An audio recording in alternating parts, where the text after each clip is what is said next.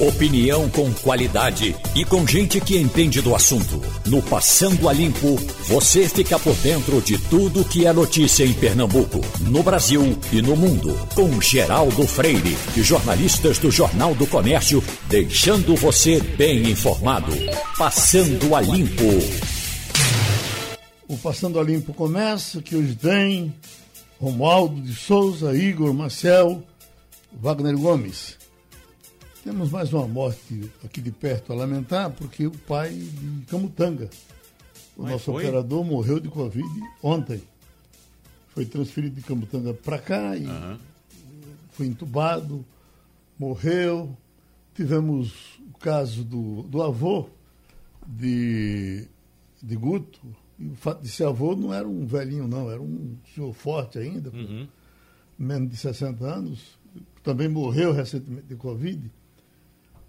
Tivemos o quase morre aqui de Marcel Júnior. Eu estou falando dessa vizinhança toda porque essas eh, pesquisas, que, esses levantamentos que eles fazem, olha, a AIDS morreu não sei quantos. Não- nenhum dos nossos, desses próximos nossos aqui morreu de AIDS, nenhum morreu afogado, e de Covid nós já temos esses exemplos e poderemos ter, infelizmente, mais daqui para frente. É bom você tocar nesse ponto, que inclusive você trouxe um, relato desse- exatamente nesse sentido ontem do Passando a Limpo, Geraldo.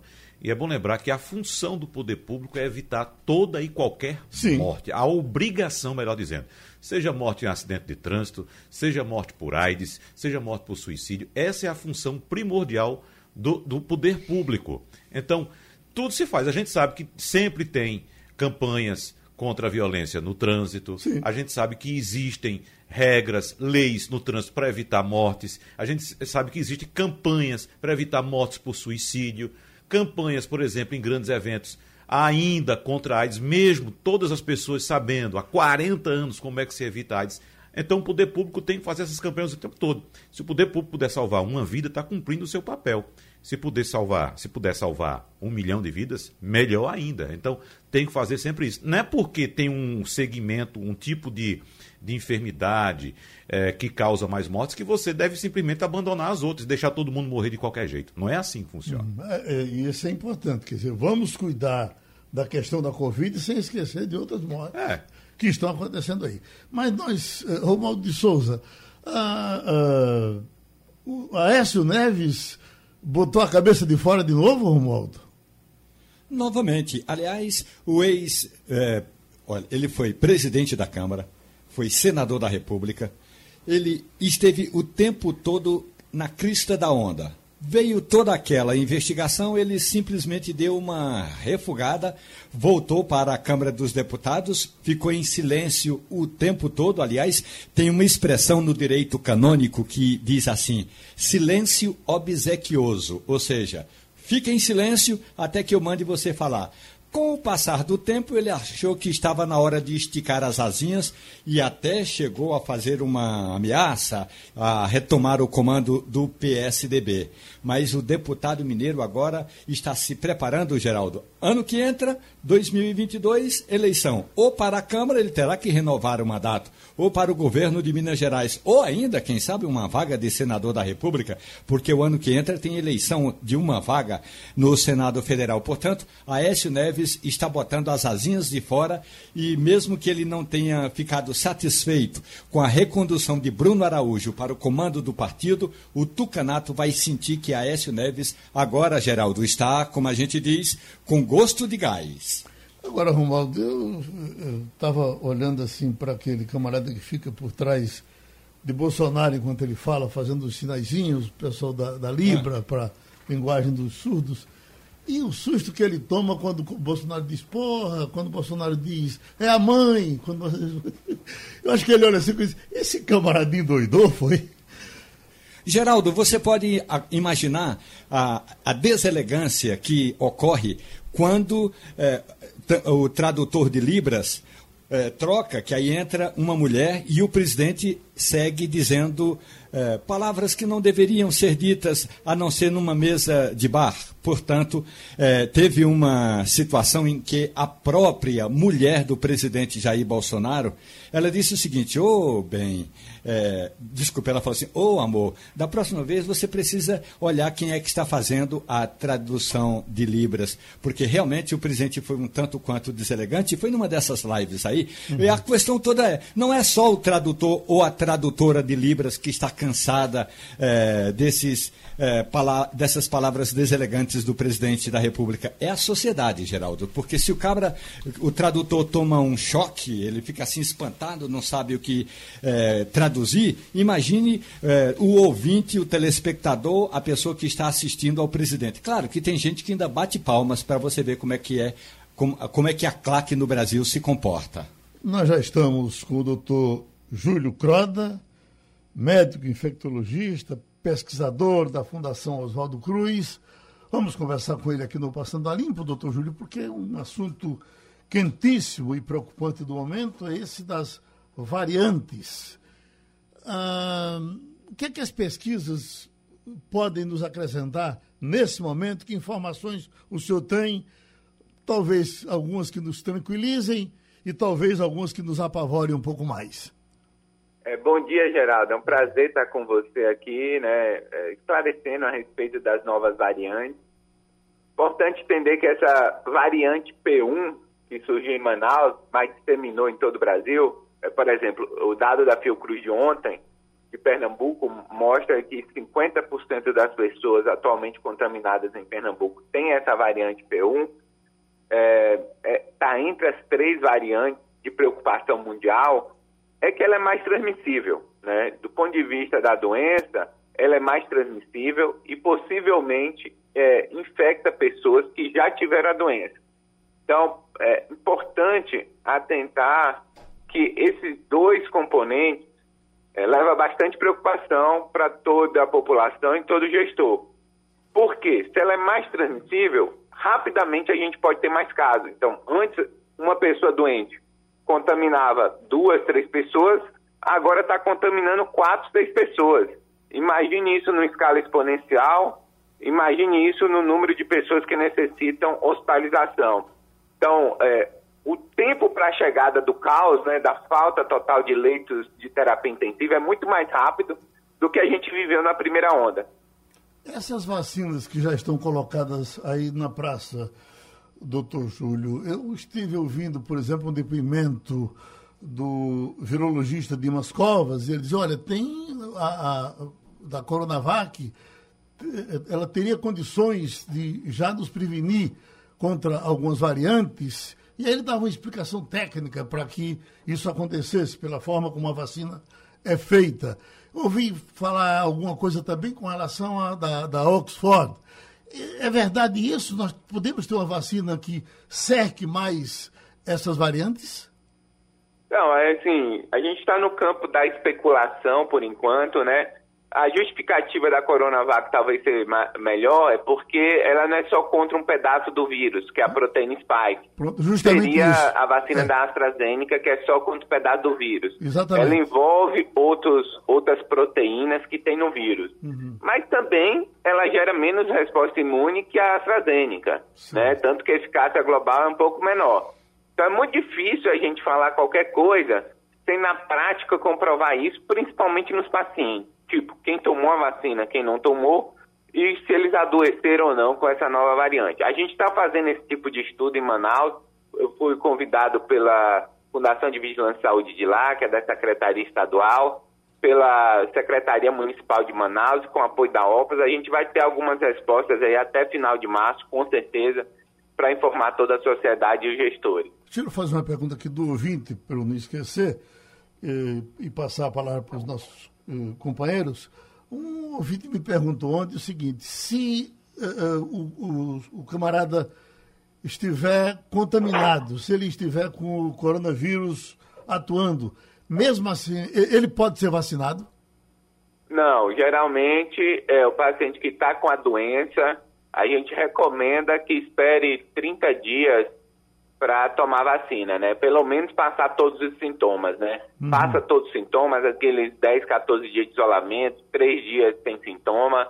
E aí, a partir desse momento, pode sim é, pensar em tomar vacina. Geralmente, é, a prudência recomenda que se espere um pouco. A vacina funciona como um, um booster, né? Da, da, de pessoas que já tiveram infecção. Tanto que quem já teve infecção e tomou vacina apresenta uma proteção maior, já com a primeira dose, né? Então isso é muito bom, mostrando que talvez as pessoas que já tiveram a doença com uma dose já está protegido. Mas a grande questão da pessoa tomar vacina quando estiver doente é que a gente fica sem saber é, possíveis efeitos colaterais, por exemplo, da vacina, né? Que a gente quer monitorar e continua monitorando, apesar de ser raros, pode acontecer. E quando a pessoa tem a doença e toma vacina, a gente não sabe o que está acontecendo, né? Então uhum. é, é importante aguardar um pouco, resolução dos sintomas, a cura da doença para tomar vacina.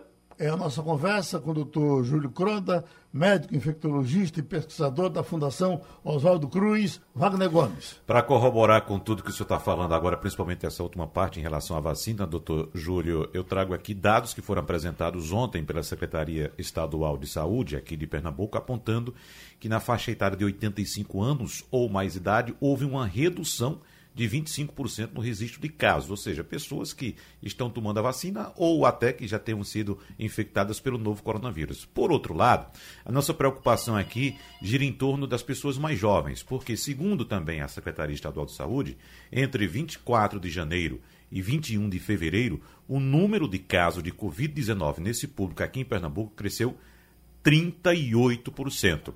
E nós estamos acompanhando, segundo dados também aqui de Pernambuco, mais precisamente do SAMU, doutor Júlio, um aumento de casos, principalmente naquelas regiões mais populosas e também mais pobres da cidade. Bairros de periferia, como Ibura, Casa Amarela, Imbiribeira, enfim, locais onde há muita dificuldade, muito, muita dificuldade, principalmente no acesso ao saneamento básico, habitações muito pequenas, com muita gente morando aí.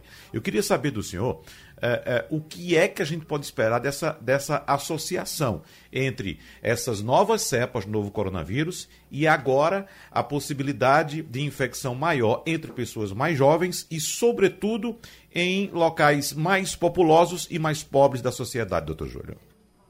É, na verdade, assim, a população mais pobre, vou começar respondendo pela segunda, sempre foi mais acometido. Em todos os inquéritos de soroprevalência e, e nos dados também oficiais de qualquer secretaria estadual, mostra que os pobres são mais acometidos, porque a pessoa que vai ter que pegar o transporte público, vai ter que sair para trabalhar, tem que sair no seu dia a dia, enquanto a população com renda maior consegue fazer o isolamento. Nesse momento, né, especificamente, tem um auxílio emergencial, isso se torna mais evidente. A população mais pobre não tem dinheiro para ficar em casa, tá? Tem auxílio emergencial, vai ter que sair de qualquer jeito, enquanto a população é rica consegue se proteger. Além disso, a população mais rica consegue utilizar equipamentos de proteção, por exemplo, máscara de melhor qualidade. Por isso que é importante o gestor é, lutar pelo auxílio emergencial para a gente tentar é, auxiliar essa população mais pobre a permanecer em casa, distribuir máscara gratuitamente para essa população mais pobre, para evitar a infecção nessa população mais pobre. Essa é, é, é, a segunda pergunta.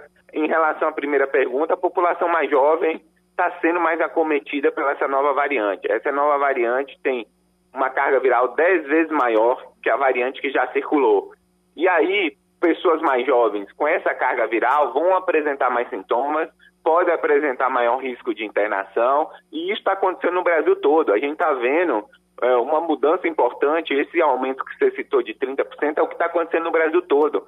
Pessoas mais jovens, entre 20 e 50 anos, sendo admitidas em leite de terapia intensiva. Então, aquela história que o jovem não ficava grave, nesse momento é, é, bastante discutível, principalmente no contexto da nova variante. A gente sabe que a nova variante já está em Pernambuco. Então, tudo que está acontecendo aí principalmente no acometimento de pessoas mais jovens, principalmente mais internações em pessoas mais jovens, é decorrente da nova variante, sim. É, e é um grupo maior também de pessoas, né? Esse grupo de Com 20, certeza, assim. na população é uma base maior. E, e como ela tem mais transmissibilidade, acomete mais jovens, se a gente colocar na perspectiva de número de leitos de terapia que a gente precisa, vai ser muito maior do que na primeira onda, pode ser até o dobro do que a gente viu na primeira onda. Então, é, tudo tem um limite em termos de abertura de novos leitos. E não é só abertura de novos leitos, é abertura de novos leitos muito rápido. Manaus colapsou em menos de duas semanas é, após uma circulação importante dessa nova variante, que foi justamente após Natal e Réveillon. Então, assim, o sistema pode colapsar muito rápido e nenhum gestor tem capacidade de abrir, de dobrar o número de leitos em tão pouco tempo. O nosso correspondente em Brasília, Romualdo de Souza, participa da nossa entrevista também. Pois não, Romualdo? Doutor Júlio Croda, muito bom dia para o senhor. Eu tenho visto pessoas é, na, na onda chamada de máscara fashion. Ou seja, não se preocupa com o interior da máscara, e sim com a estética da máscara. Em geral, muito bordadinha, bonitinha. Eu lhe pergunto, tem exatamente um determinado tipo de máscara que se todo mundo pudesse usar, como por exemplo, eu uso essa N95, mas além de secar é difícil de encontrar. Mas mesmo essas máscaras caseiras, qual é o reforço que tem de ser feito, uh, doutor Júlio? É, vamos tentar resumir, ser claro. Quanto é, melhor a máscara, melhor é, para a prevenção.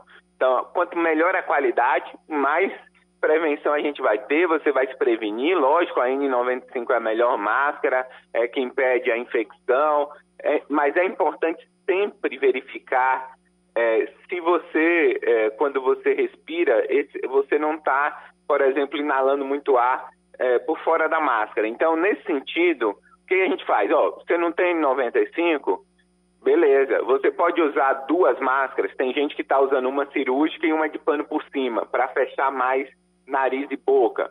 É uma outra opção. Você não tem máscara cirúrgica, continua sendo muito caro para você, você pode usar máscara de pano. Então vamos usar uma máscara de pano com três camadas, porque previne mais também é, é, a, a aquisição do novo coronavírus. Além de quem está eliminando, a gente tem pessoas assintomáticas que, que, que eliminam o vírus. Então, também, quanto mais camadas a máscara de pano tiver, e o ideal é que seja três camadas, melhor. Se você puder usar duas máscaras, uma de cirúrgico, uma de pano, melhor. Se você puder usar a N95, melhor.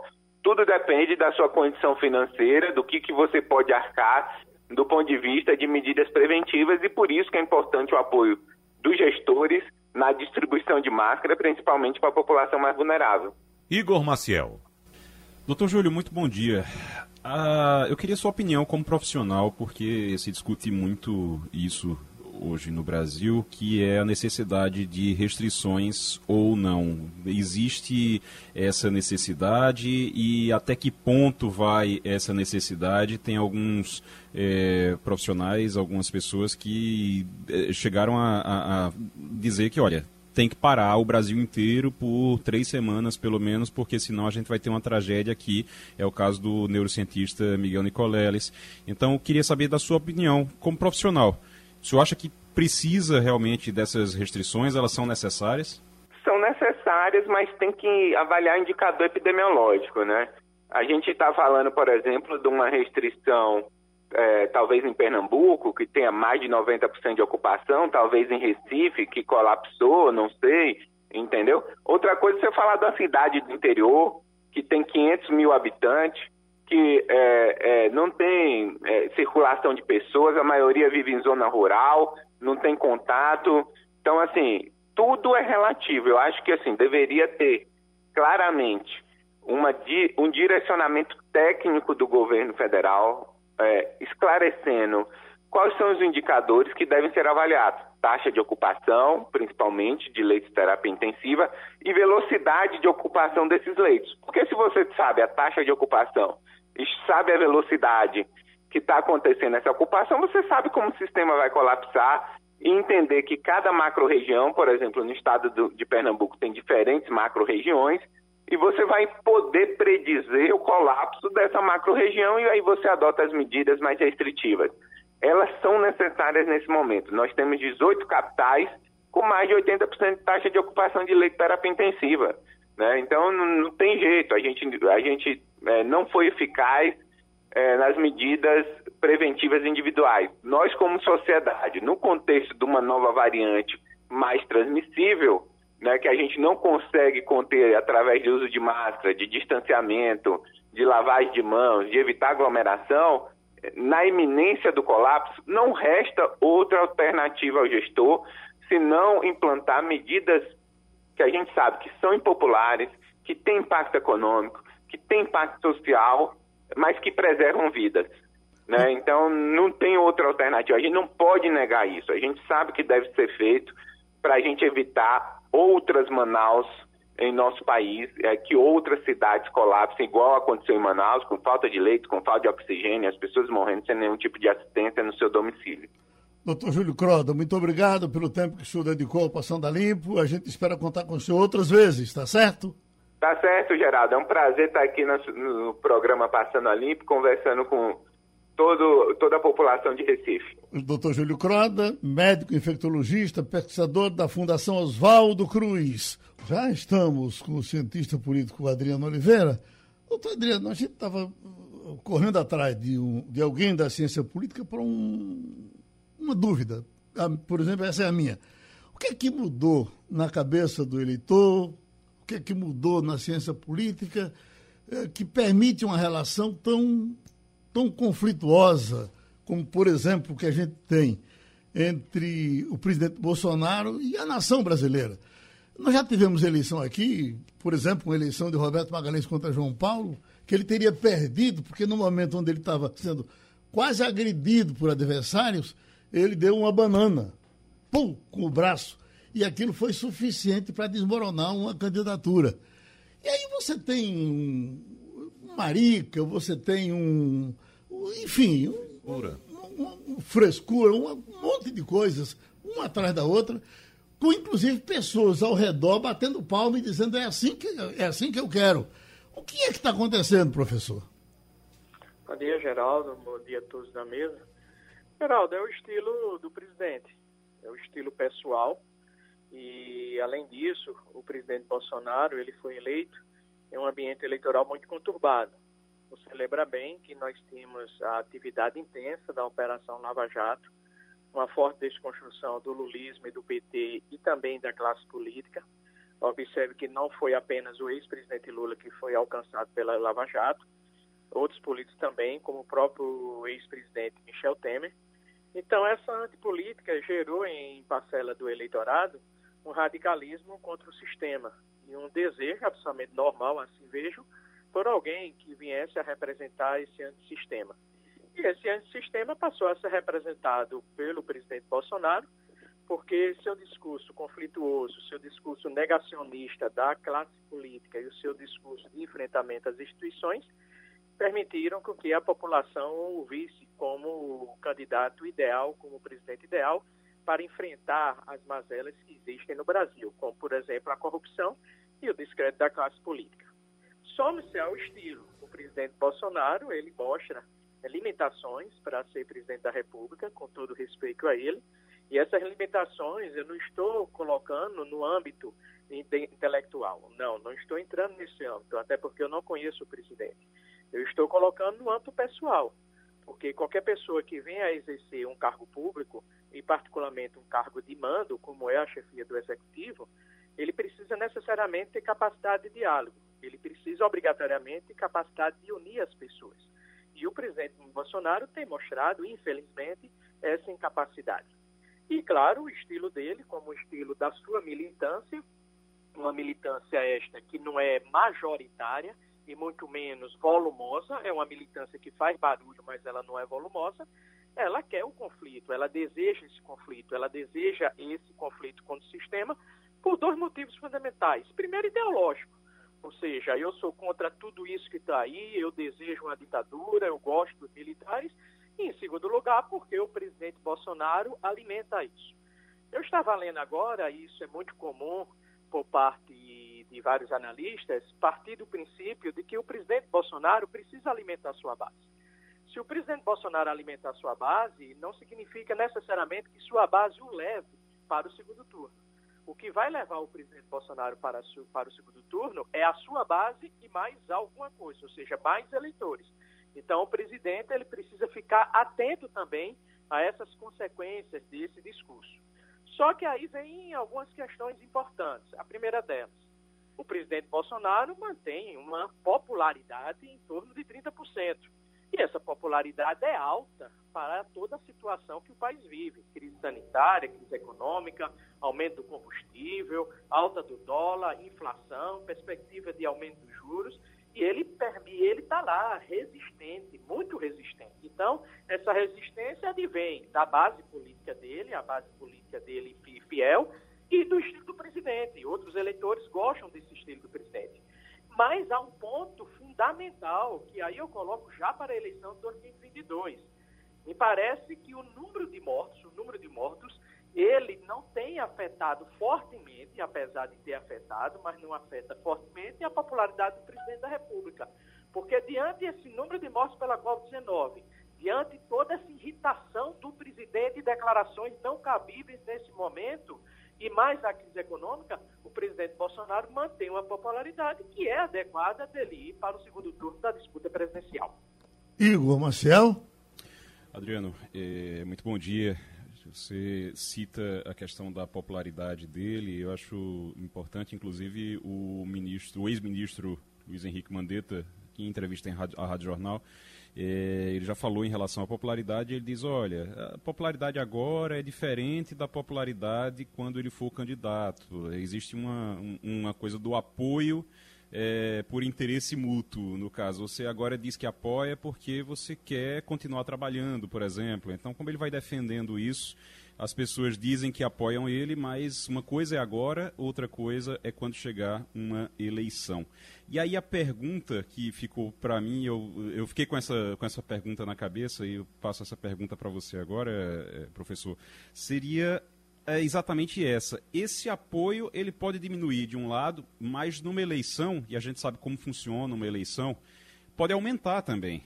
Então, o que é que exatamente o presidente busca nesse momento, o que é que ele procura nesse momento para fazer com que não apenas manter esse, esse, essa popularidade que ele tem hoje, mas conseguir esse a mais que você inclusive citou agora que ele precisa para poder ir para o segundo turno. Esse seria esse essa tentativa de se equilibrar Agora, às vezes ele diz que vacina não serve, às vezes ele diz que vacina é importante, é, às vezes ele reclama, às vezes ele elogia. Afinal, é isso, é esse em cima do muro, esse caminhar dele em cima do muro que vai fazer ele chegar a um segundo turno? Veja, Igor, a popularidade do presidente Bolsonaro hoje tem todas as condições de o levar para o segundo turno, porque é em torno de 30%. Então, hoje ele estaria, hipoteticamente, no cenário favorito a estar no segundo turno. Isso não significa vencer a eleição. Outro ponto importante, a partir da sua pergunta. Uma campanha eleitoral ela é caracterizada por guerra de narrativas, assim como o mandato de qualquer político. Então, há a narrativa do candidato e a narrativa oposicionista. Veja, por exemplo, esse conflito com os governadores.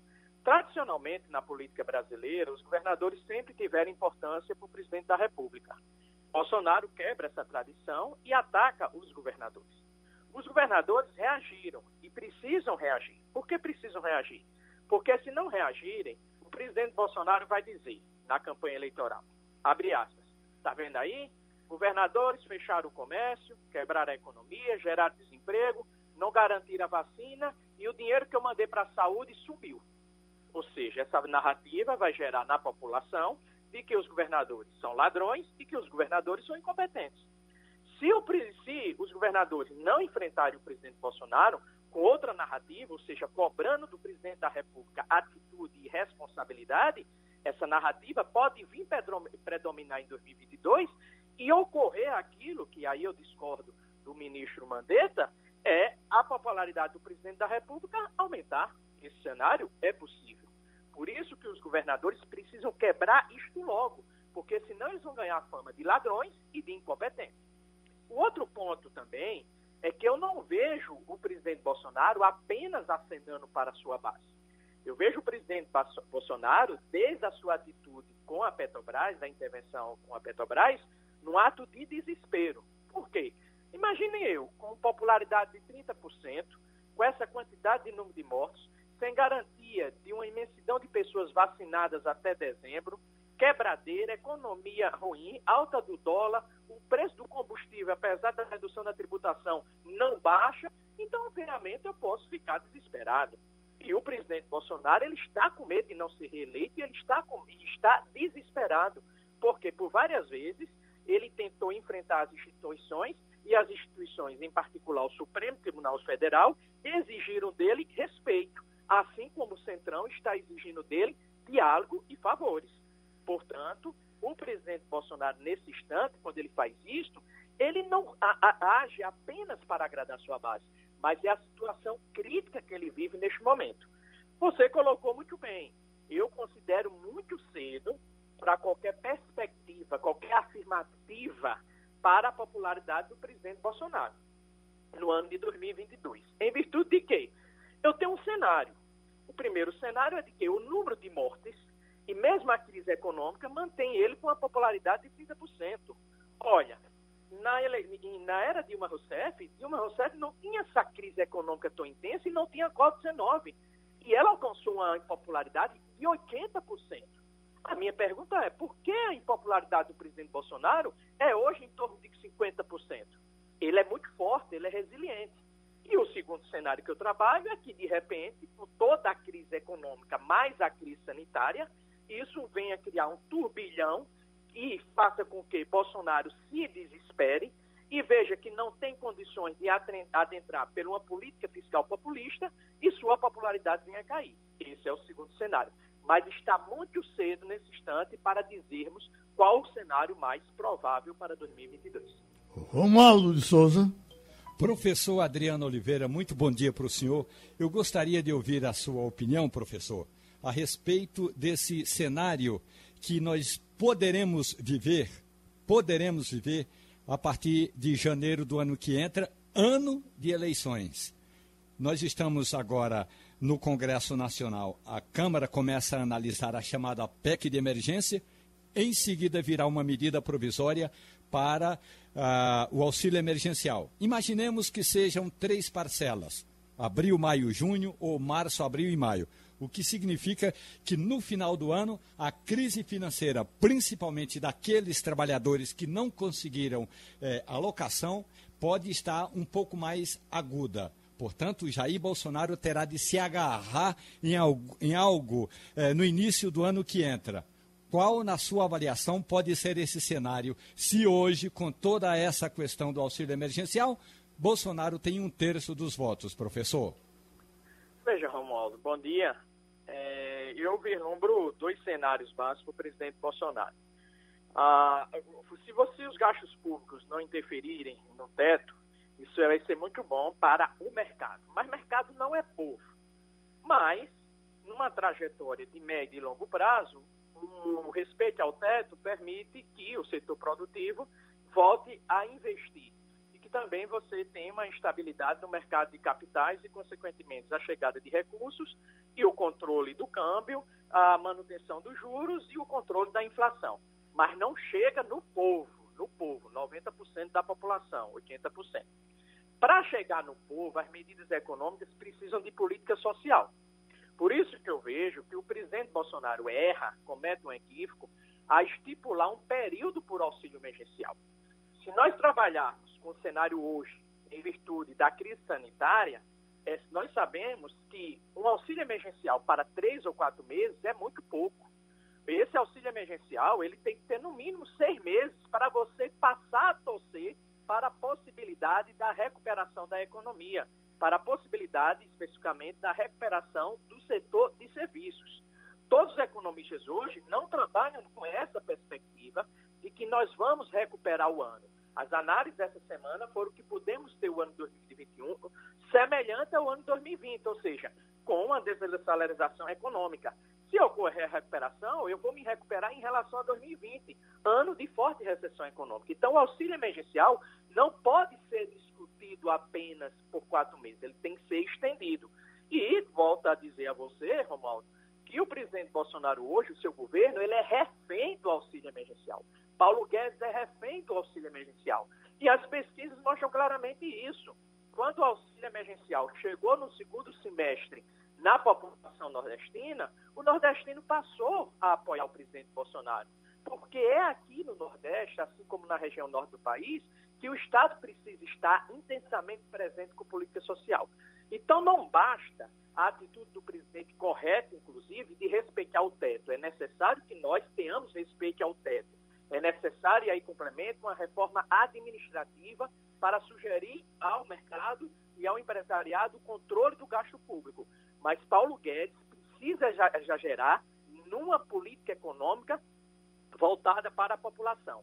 Aí vem aquela discussão dos economistas da Faria Lima, que não conhece a realidade, infelizmente, do Nordeste ou do Norte brasileiro, ou do subúrbio do Sudeste. Ah, emprego é a melhor política econômica. Não restam dúvidas quanto a isso. Mas, diante da desigualdade social do país e do impacto dessa crise sanitária, geração de empregos é a melhor política econômica quando ela vem em paralelo com uma boa política social. E essa política social, hoje, ela depende fortemente da distribuição de recursos, depende fortemente do auxílio emergencial. Portanto, o presidente Bolsonaro, para chegar em condições de vencer no segundo turno, ele precisa sinalizar que tem política social para os pobres. A gente agradece novamente ao cientista político, professor Adriano Oliveira. Seguimos o Passando a Limpo, já estamos com Fabiola Góes, a nossa correspondente nos Estados Unidos. Fabiola estava verificando aqui preço de gasolina, observando aqui uma coisa que eu vejo de, de toda hora, já falamos disso aqui, do nosso vício de ficar vendo onde é que tem um posto vendendo mais barato.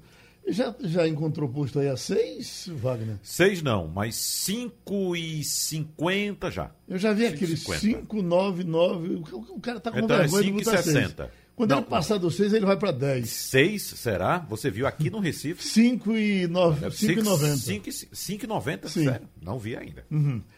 Ah, acho que, mas a média é 5,50 alguma coisa, né? 5,53 por aí. Eu, eu, acabei de ver agora, comum a 5,40 e a aditivada por 5,50. Ô Fabiola, esse preço de, de, de gasolina, para a gente ficar com inveja de você, como é que está aí? Olha, o preço da gasolina aqui é totalmente controlado e é bem mais barato. A gente paga aqui nos Estados Unidos menos da metade do que a gente paga no Brasil. É por volta de 2 dólares o preço da gasolina. Mas a gente não pode converter, né? Uhum. Então é como se no Brasil a gente fosse pagar dois reais. Imagina que diferença, né?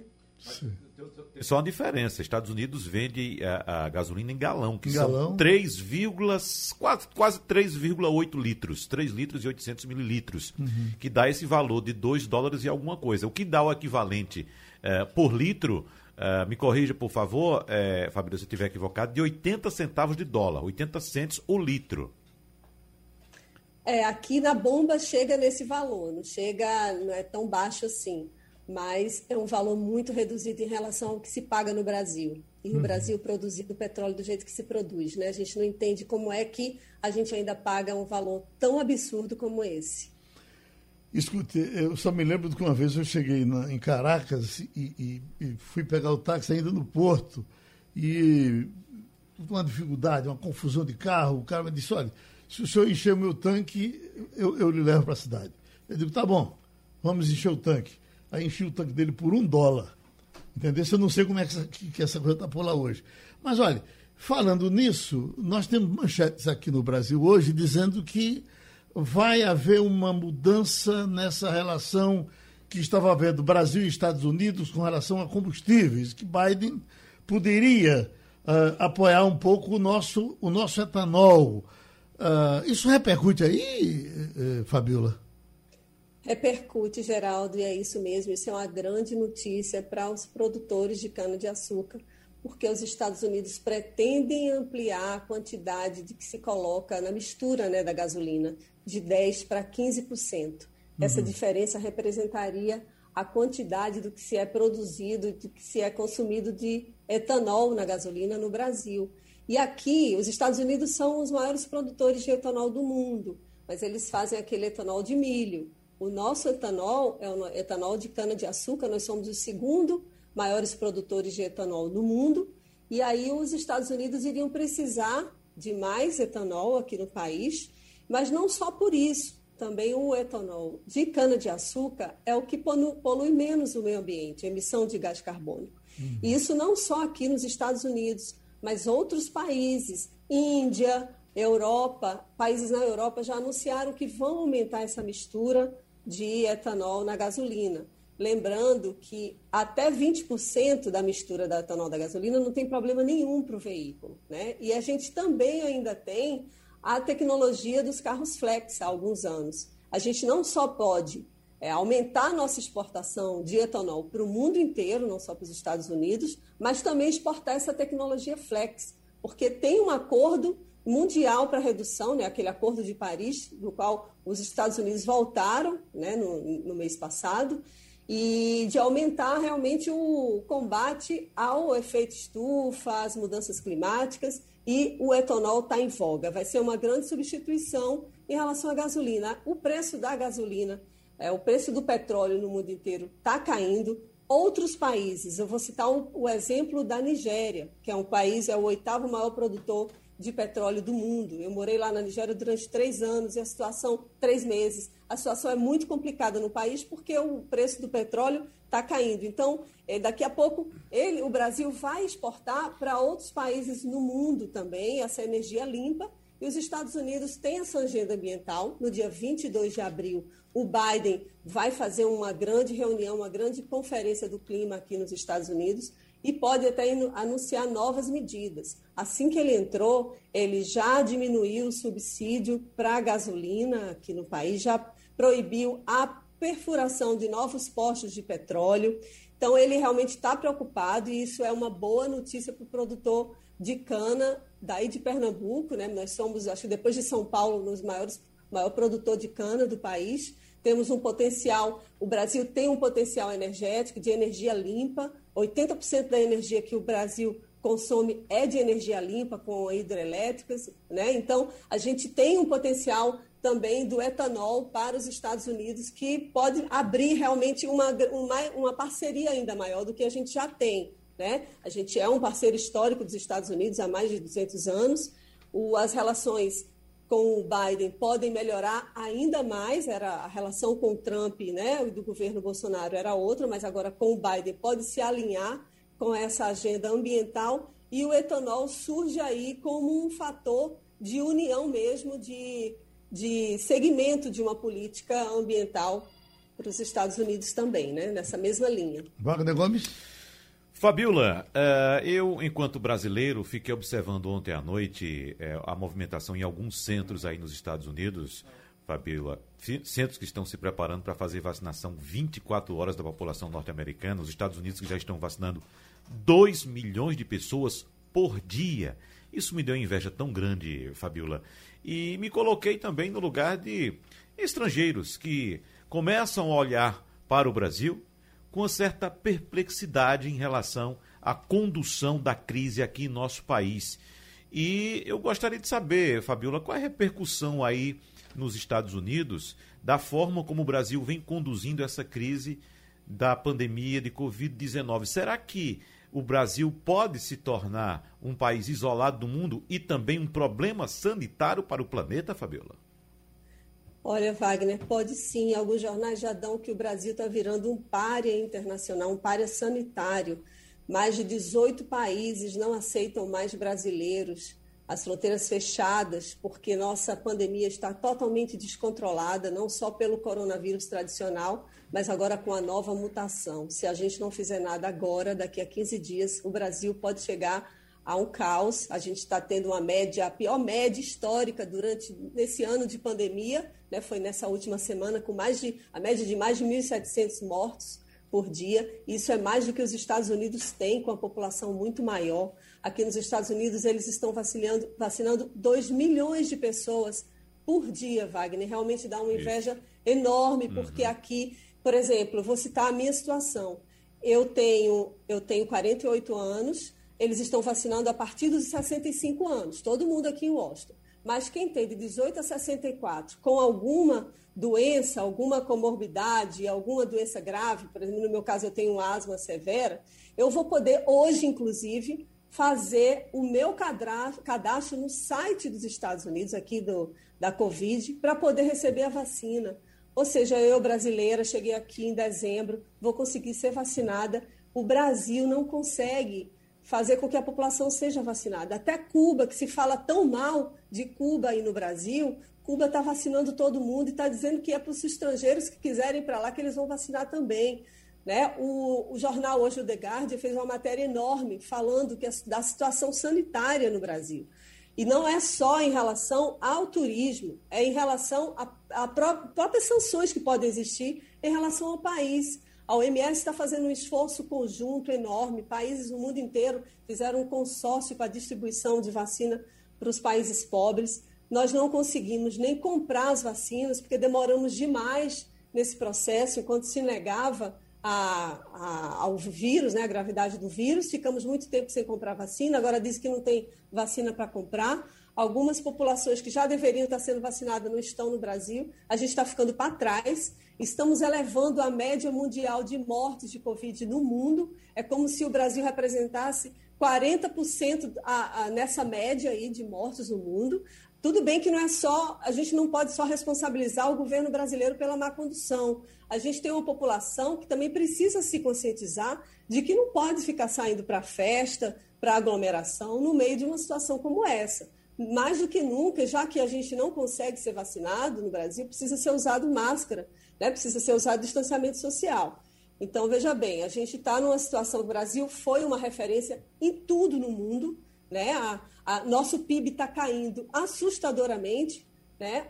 é a pior queda desde 1996. Então, se a gente não conseguir, por exemplo, fazer com que a população fique em casa, e para isso o auxílio emergencial tem que ser ampliado, com um valor inclusive maior do que o governo estaria prevendo, para tentar se uma recuperação econômica. Não é só um problema de saúde pública, é a recuperação econômica. Essa semana, o Dr. Anthony Fauci, que é um epidemiologista muito famoso aqui, e referência e é chefe de um dos maiores centros aqui de epidemiologia nos Estados Unidos, ofereceu ajuda para o Brasil. Não houve nenhum contato, até que eu saiba, de que o Brasil tenha solicitado essa ajuda, tenha pedido orientação em relação aos Estados Unidos, porque aqueles realmente estão conseguindo controlar o vírus, e enquanto isso a gente vai ficando para trás. Oh, só rapidinho, nós estamos tendo um problema com caminhões em São Paulo, dá um engarrafamentos fantásticos agora pela manhã. Caminhoneiros, é só em São Paulo. Só mesmo. em São Paulo. Estão protestando contra as medidas restritivas anunciadas pelo governo do estado de São Paulo. Uhum. Uh, Igor Marcel? Fabiola, bom dia. A gente é, viu é, nesses, últimos, nesses últimos dias um, aliás, nesses últimos meses a gente não viu mais os Estados Unidos falando sobre a Venezuela. A gente parece que veio a pandemia e não se falou mais ali em Juan Guaidó, não se falou mais em Nicolás Maduro. Existe alguma novidade em relação a isso com o novo governo? Biden tem acenado de alguma forma para a Venezuela, para, sei lá, aceitar Maduro ou continuar lutando por, é, pelo Juan Guaidó? Bom dia, Igor. A gente realmente não ouve mais falar de Maduro e Guaidó de tanta, tanta notícia ruim, né, que acabou se, se apresentando aí no mundo. Mas Venezuela está sim no radar dos Estados Unidos. Essa semana, anteontem, o secretário de Estado Anthony Blinken conversou com o Guaidó, que os Estados Unidos encaram como o presidente da Venezuela, né, e não o Maduro. O governo Trump impôs sanções muito severas à Venezuela e a Venezuela culpa a situação de calamidade que eles vivem aos Estados Unidos, porque eles pararam de vender um solvente que é importante para a diluição do petróleo, para a gasolina. E os Estados Unidos, eles, ao que tudo indica, vão manter essas restrições até que o Maduro decida sair do país. O, agora é uma situação muito complicada na Venezuela, porque a Assembleia que elegeu que elegeu o, o Guaidó como parlamentar, né, que substituiria o Maduro, ela não existe mais, já superou no ano passado. Então, o, o Maduro resolveu se manter no poder com esse argumento. Os países não reconhecem o Maduro, estão reconhecendo ficticiamente né, é, o Guaidó como presidente, mas se você falar, se você colocar o pé da letra na Constituição, ele também não pode ser presidente porque ele não foi eleito. Então, a Venezuela vive uma situação complicada, os Estados Unidos estão de olho nisso. O Guaidó tem pedido uma intervenção americana, né? eles querem, inclusive, que sejam feitas novas eleições, mas o Maduro não arreda o pé. Ele, ele decidiu que, ele, ele argumenta que as eleições que foram feitas para eleger o Guaidó foram fraudadas, né? E eu não estou aqui defendendo nenhum dos dois lados, mas é uma situação que precisa ser vista, porque eu também não sei quem é que iria substituir os dois na Venezuela, caso nenhum dos dois decidisse ser presidente. É, uma, é um cenário de suspense, né, com os Estados Unidos e a Europa reconhecendo Guaidó como presidente da Venezuela, mas de fato ele não é porque ele não foi eleito e também acabou a Assembleia, no qual elegeu como deputado. E aí o Maduro surfa nessa onda, ele está desde 2012 no poder, é uma ditadura que se vive na Venezuela, e mas agora no cenário norte-americano isso começa a se configurar mais. O, o Biden está tá olhando mais para a Venezuela, mas enquanto o Maduro tiver como presidente, as sanções vão continuar. Romualdo de Souza. Fabiola Góes, você fica falando aí essa história toda de, da vacina de Cuba. Ontem eu estava vendo pela televisão o cantor baiano Caetano Veloso se vacinando. E aí vamos fazer uma adaptação da música dele de 83. Em, ah, na, na atualidade seria: Mamãe, eu quero ir a Cuba, quero ver a vacina lá, eu quero a vacina de Cuba. Portanto, sendo vacina, a gente toma qualquer uma de Cuba, Sputnik V, a americana, a chinesa, a chilena, o que vier. Agora me pergunta. Romualdo, só, só, só, só um detalhe, porque em Cuba tem muita mentira com relação a essa coisa de medicamento. Eles mentem, uh, por exemplo tinha um remédio para pitirígio, a gente foi lá, não tinha, tinha um remédio para vitiligo, chegaram a anunciar isso, não foi verdade. Tal. E, mas dizem que estão aplicando lá uma vacina cubana. Quer dizer, parece que o Brasil, com toda essa potência, com todo esse tamanhão, é o único país que está tendo que pedir vacina emprestada à China, porque, bom, é um dos poucos, porque não, não, não se interessou em desenvolver a sua. A, a, vacina cubana uh, tem prestígio é, por aí, Fabiola? Olha, que não tem se falado em vacina cubana, uhum. mas o que eu tenho acompanhado é que Cuba está sim, parece que eles já fizeram cinco tipos de vacina, Ei. estão vacinando a população em massa e realmente dá uma inveja enorme, porque a gente tem o Butantan e a Fiocruz, volta a dizer, e a gente poderia estar exportando vacina para o mundo inteiro, poderíamos estar sendo como um polo na América Latina, e a gente não consegue produzir vacina porque não houve incentivo do governo para isso. Né? Agora, Cuba, eles têm, têm muita falácia em relação a Cuba, tanto uhum. para o bem quanto para o mal, mas o fato é que eles estão vacinando e, e, a população está apoiando né, essa campanha que eles fazem, as pessoas realmente estão aderindo à vacina de Cuba e aqui nos Estados Unidos, por causa dessa rixa histórica, talvez isso não esteja aparecendo por aqui. E nem uhum. se cogita comprar essa vacina aqui.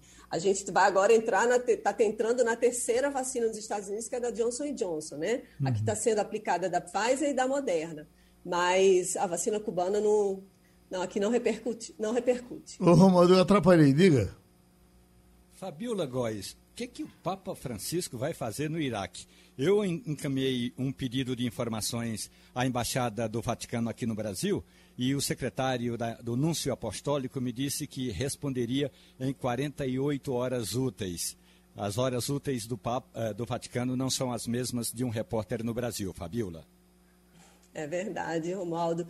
Olha, o Papa resolveu visitar agora no meio da pandemia, né, o Iraque, numa região que foi inclusive atacada pelos Estados Unidos na semana passada. E ele quer apresentar um consolo, um conforto para os católicos que vivem nessa região e tentar uma, um diálogo, uma conversa com o islamismo lá, né? os muçulmanos no país. Eles querem, ele, o Papa visita o Iraque, como é a primeira visita, na verdade, de um Papa ao Iraque. Desde 99, de 89, o Papa, eles estavam esperando o Papa João Paulo II, que não pôde ir. Então, é uma primeira visita. O Papa foi vacinado, ele já tomou as duas doses da vacina, está prometendo não provocar aglomeração, diz que tudo, toda a visita dele vai ser transmitida, é uma visita que vai ser até segunda-feira, mas ele aparece no momento em que o catolicismo e o cristianismo como todo vem perdendo força no mundo. Bom, vamos, vamos agradecer a Fabíola, deu um corte, a gente aproveita ela participou então do Passando a Limpo. Já estamos com o doutor Marcos Alencar, advogado trabalhista. E tem uma notícia aqui que me chama a atenção, doutor Marcos. Itaú demite 50 funcionários que requisitaram auxílio emergencial. Diz, Em anúncio divulgado internamente, o Itaú demitiu 50 funcionários que, mesmo estando fora dos critérios de elegibilidade, pediram o auxílio emergencial criado pelo governo para tentar diminuir os impactos na pandemia Covid-19. No comunicado, o banco afirmou que o compromisso com a ética deve ser cultivado não somente nas decisões do banco, mas também na vida profissional e pessoal de cada funcionário. Eu lhe pergunto, tem essa extensão o contrato de trabalho? Vai além do, do, dos limites da empresa? É, bom dia a todos. É, pois é, Geraldo, exatamente. O meu entendimento é este e, e da maioria. Veja só, o ato de improbidade, que é o caso é, dessa rescisão aí, pela matéria que você leu, é, é preciso explicar que a relação contratual, né, trabalhista, ela é baseada na fidúcia. Né? A fidúcia é a confiança. E quando o trabalhador, por dolo, né, que é o caso, é por intenção, né, ele pratica um ato de improbidade, ou seja, um ato de desonestidade, um ato de abuso, um, um, um ato fraudulento, ocorre essa quebra de confiança entre as partes. Então, é, o ato de improbidade, ele resulta é, essa quebra de confiança e legitima essa sanção que a CLT prevê no artigo 482, que diz que constitui justa causa, está na linha A, o ato de improbidade. Então, o que o Itaú fez foi exercer essa possibilidade. Ele entendeu que esses 50 empregados, pela atitude que tiveram, né, não são dignos de fé, não são dignos de confiança. E por isso que ele fez a rescisão é, optando pelo ato de improbidade. Ô, doutor Marcos, a empresa pode alegar também danos à imagem da marca, da corporação? Por exemplo, a empresa condenar determinada atitude, daqui a pouco descobre que um grupo de funcionários adotou exatamente aquela atitude que a empresa condena. Então, ela pode é, é, é, recorrer a esse expediente também nesse caso?